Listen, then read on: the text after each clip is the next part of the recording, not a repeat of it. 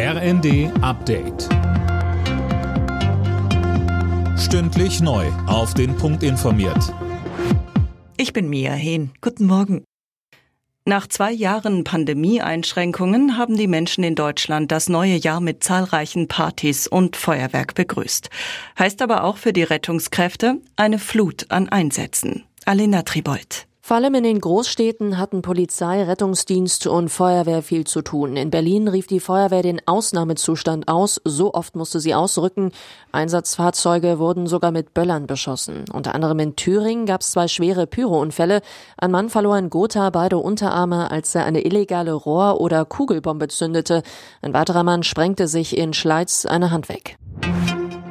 Neben Bürger- und Wohngeld kommt mit dem Jahreswechsel auch die Strom- und Gaspreisbremse. Ab März sollen die Energiekosten damit gedeckelt werden. Für Strom und Gas gelten dann zumindest für einen großen Teil des Verbrauchs Höchstpreise. Im Frühjahr soll dann außerdem noch das 49-Euro-Ticket für den öffentlichen Nahverkehr kommen. Da müssen allerdings noch letzte Details geklärt werden.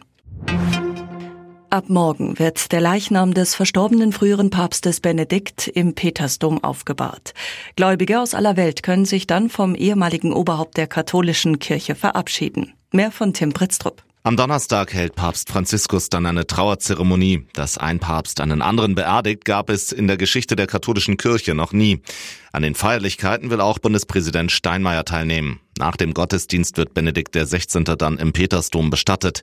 Benedikt war gestern im Alter von 95 Jahren gestorben, fast zehn Jahre nachdem er aus gesundheitlichen Gründen als Papst zurückgetreten war. Die EU-Staaten beraten kommende Woche über die explodierenden Corona-Zahlen in China. Einige Mitgliedsländer haben bereits eine Testpflicht für Reisende aus China eingeführt. Schweden, das heute die Ratspräsidentschaft übernimmt, setzt auf einen einheitlichen Kurs. Alle Nachrichten auf rnd.de